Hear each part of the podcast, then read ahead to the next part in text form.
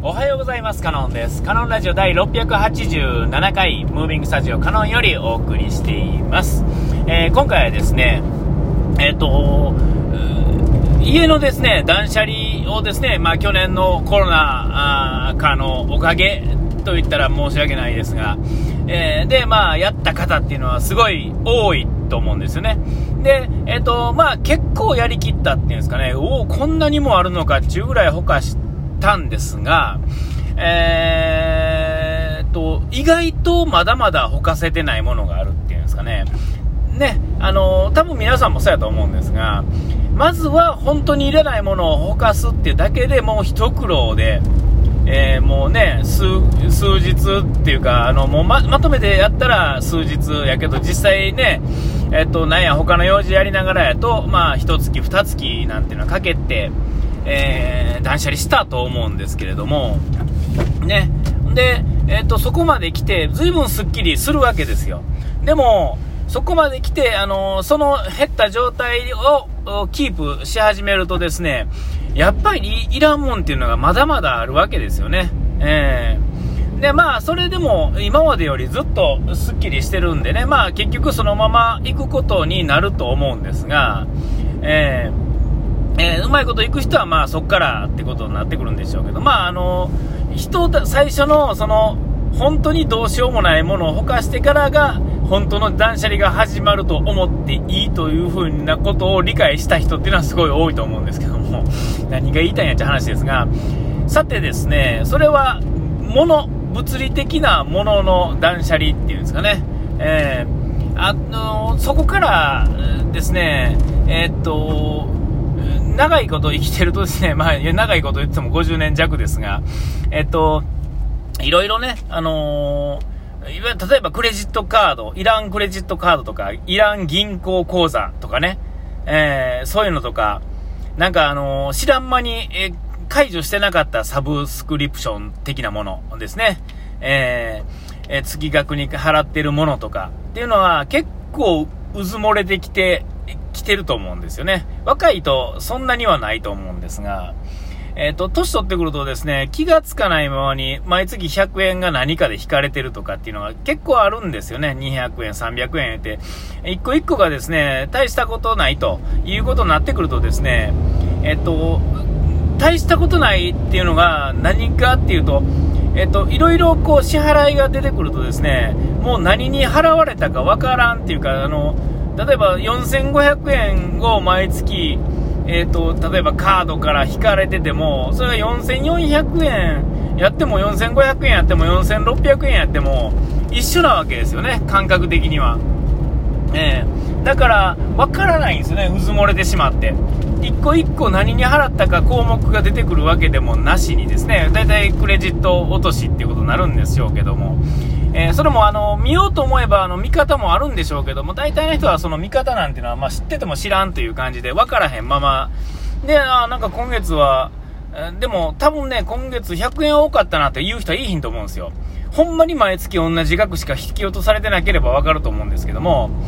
えーそうじゃないかったりとか、毎日、まあね、例えば、今やと僕の場合やと Amazon で買い物をね、なんやかんや、まあ月に、えーね、1回以上はするんで、えーほんなら毎月変動するとですね、その中のうちの100円だ、200円だ、1000円ぐらいまでやったら、もうはっきり言って何かわからないですよね。で、そこから大きく乖離してくると、初めてこう、あや？おかしいな、これ何やったかなってこと。で、まあ、必死こいて調べるってことはあるんですが、えーで、まあ、そういうのをね、えーとか、あの、ほんまに昔に、あの、違う会社やった時のね、銀行振り込みのために作った、ね、給料を入れるためだけの口座とかね、えー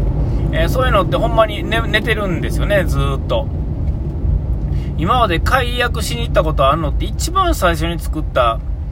えー、三和銀行ですね、今やなき。えーの、あれを解除しに行ったぐらいで、あとはもう全部どっかに眠ってるんですよね。えーえっと、だから、死んでる口座っていうんですか、今は何十年か経ったら、えーあの、銀行に取られたりするんですよね。ちょっと忘れましたが。まあ、あの、どこもですね、やってない口座っていうのは、あの、もう何百円とか何千円とかしか入ってないとは思うんですけども、わかんないですけどね。えー、もう大体使い、ほぼ使い切って終わってると思うんですけどね、ちょっとわからないんですよ。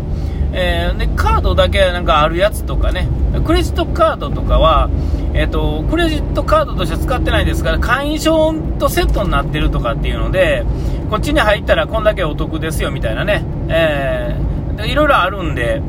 えー、ね、結構そういうので入ってるっていうのは多いと思うんです。僕でもまあそれなりにあると思うんですが、あの、多分主婦の方やとですね、なんあの例えばそのスーパーなり買い物のお店のクレジットカードですね入ったらですねあの5000円分プレゼントとかいうそういうのがいっぱいあってですね年会費もただみたいな、ね、年年に1回以上使ってくれはったら、えー年会費もただですよみたいなんていっぱいあったと思うんですね。最近どこまであるのか知らないですが、一時ようそういうのがあってですね。で、えっ、ー、と、嫁なんていうのはもう解約しましたけどね、あの断捨離の時に。結構な枚数持ってたんですよね。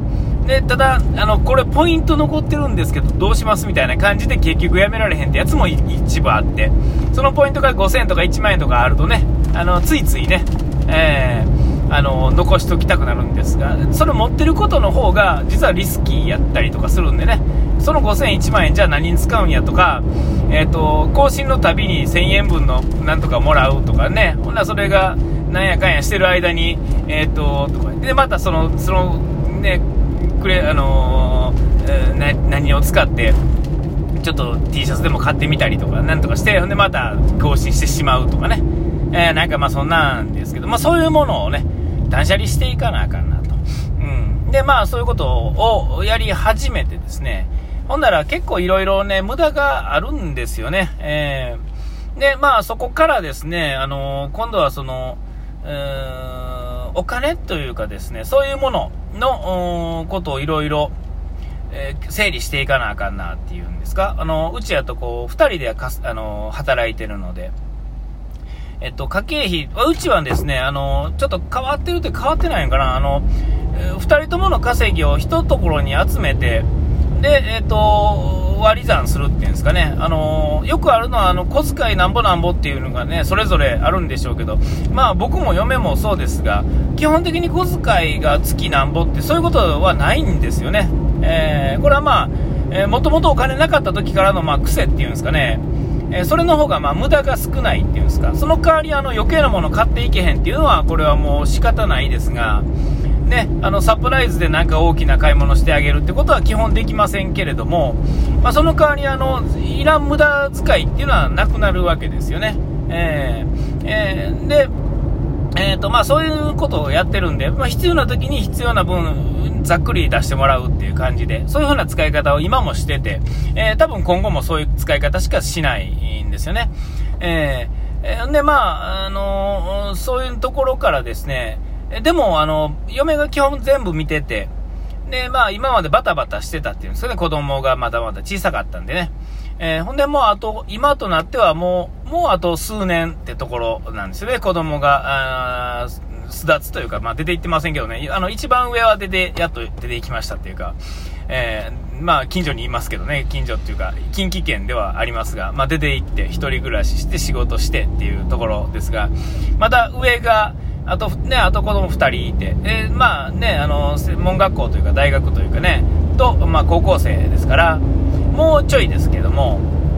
えー、あのこれがですね、えー、本当はまあ出て行ってからの方がまあ、あの、わかりやすいんですが、あの、こうなってくるとちょっとこういろいろ、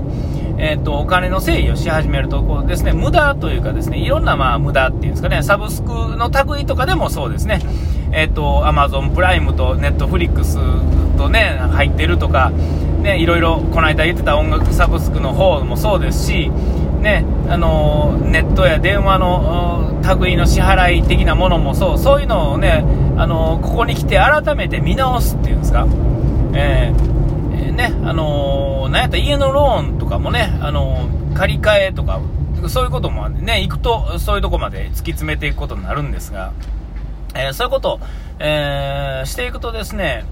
えっと、本当にあの、これ一人、あの、家族っていうか、なんかあれやからっていうか、バラバラやから分かりにくいところっていうのいっぱいあって、えっと、机の上に、まあ、机ってあの、仮想をね、机の上に、あれやったな、これやったなっていうのを出していくとですね、えー、実はまだまだ、切り詰められるっていうんですか、えー、っていうところっていうのはいっぱいあって、で、その切り詰めるためにどうせなあかんかっていう知識もちょっと入れていかなあかんくなってくるわけですよね。えー、で、まあ、そういうことをやり始めたら、結構ね、ああ、これもいらん、あれいらん、これまとめようかとか、これはこれ、これのサービスよりこっちのサービスの方がいいかもしれないなとかっていうの、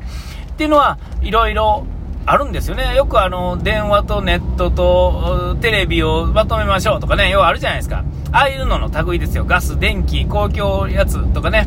だから、どこどこカードで引き落としてくれはったら、ポイントが毎月入りますよっていうのは、全部、あの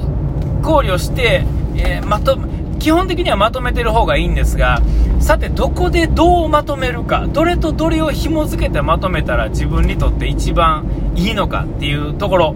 ですね、1個は高くてもまとめるとこっちの方がトータルではうちの支払いでは安くなるよっていうところをトータルで考えなあかんのですね1個だけあのちらつかされるとついついフラフラと言ってこれ得やねんでってそこだけ言ってて全体を見たらあのいつもよりたくさん払ってたってことはちょいちょいあると思うんですよね、えー、そういうのをねちょっと今えーと、徐々にやり始めようかないうところで、えー、今更通うっていう人もいるやろうし、うちやってなかったないうところもあると思うんですけれども、えー、あのー、これ、あの意外とあのゲーム性があるっていうんですか、面倒くさいですけどね。えー、どこかでやらないといけないこと、え、それよりも稼ぐ人は別に考えんでもいいと思うんですよね、えー、そういうゲームをねちょっと楽しむぐらいの感覚でやったらいいのかなと思ってやり始めたところということでお時間来ました。ここまでの相手はカノンでした。うがい手洗い忘れずに。ピース